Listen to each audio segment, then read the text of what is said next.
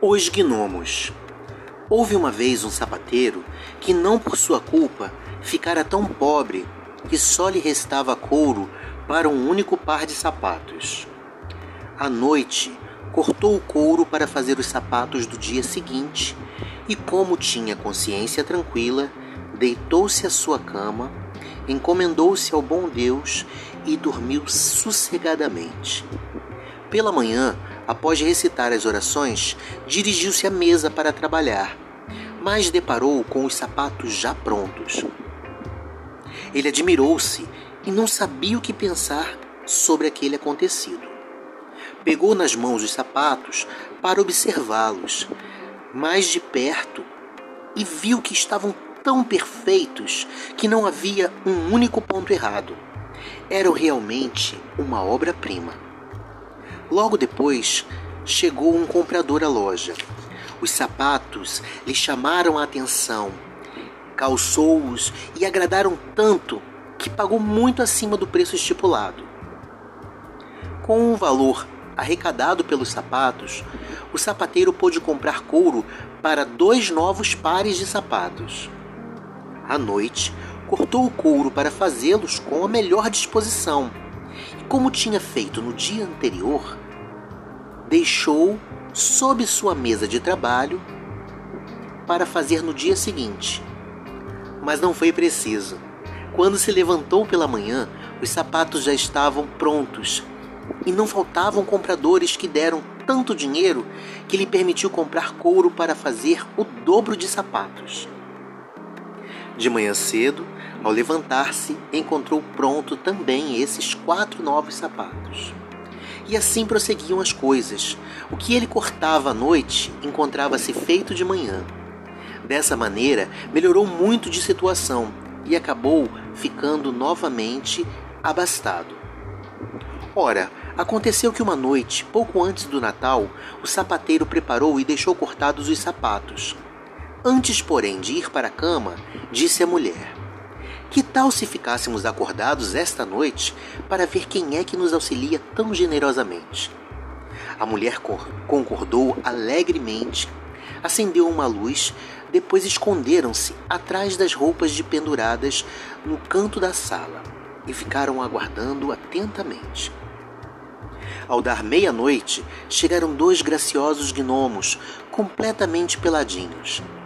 Sentaram-se à mesa de trabalho pegaram o couro, já cortado, e com seus dedinhos ágeis puseram-se a furar, a coser e a bater com tanta rapidez que o sapateiro não conseguia despregar os olhos de admiração. Não pararam enquanto não ficou tudo pronto. Depois deixaram os sapatos acabados sobre a mesa e rápidos saíram saltitando pela porta da mesma forma que entraram. Na manhã seguinte, a mulher disse: os gnomos nos enriqueceram. Devemos demonstrar-lhes nossa gratidão. Eles andam por aí sem nada no corpo e devem ficar gelados de frio. Queres saber uma coisa? Vou cozer para eles um par de camisas, um par de gibão, dois coletes e um par de calçõezinhos. Farei também um par de meias para cada um tu podes acrescentar os sapatinhos. O marido respondeu: Alegro-me muito com tua ideia. E à noite, quando tudo ficou pronto, colocaram os presentes no lugar do trabalho, ao invés de sapatos cortados, e deixaram tudo pronto. Depois esconderam-se para ver a cara que os gnomos fariam. À meia-noite, chegaram eles pulando, dirigiram-se à mesa para trabalhar mas ao invés de couro, encontraram todas aquelas graciosas roupinhas. Primeiro admiraram-se muito, depois manifestaram grande alegria. Com uma rapidez incrível, vestiram-se, alisaram as roupas no corpo e puseram-se a cantar. Nós somos rapazes elegantes e faceiros, para que sermos ainda sapateiros? E divertiram-se dando cabriolas, risadas, dançando e pulando sobre os bancos e as cadeiras. Por fim, saíram dançando pela porta fora. Desde aí, não voltaram mais. Porém, o sapateiro passou muito bem enquanto viveu e teve sempre muita sorte em tudo em que empreendia. Esse conto não nos fala sobre a mágica de gnomos entrarem em nossas casas e fazerem nossas tarefas. Ele fala sobre a capacidade que temos de sermos humildes e aceitarmos ajuda quando precisamos.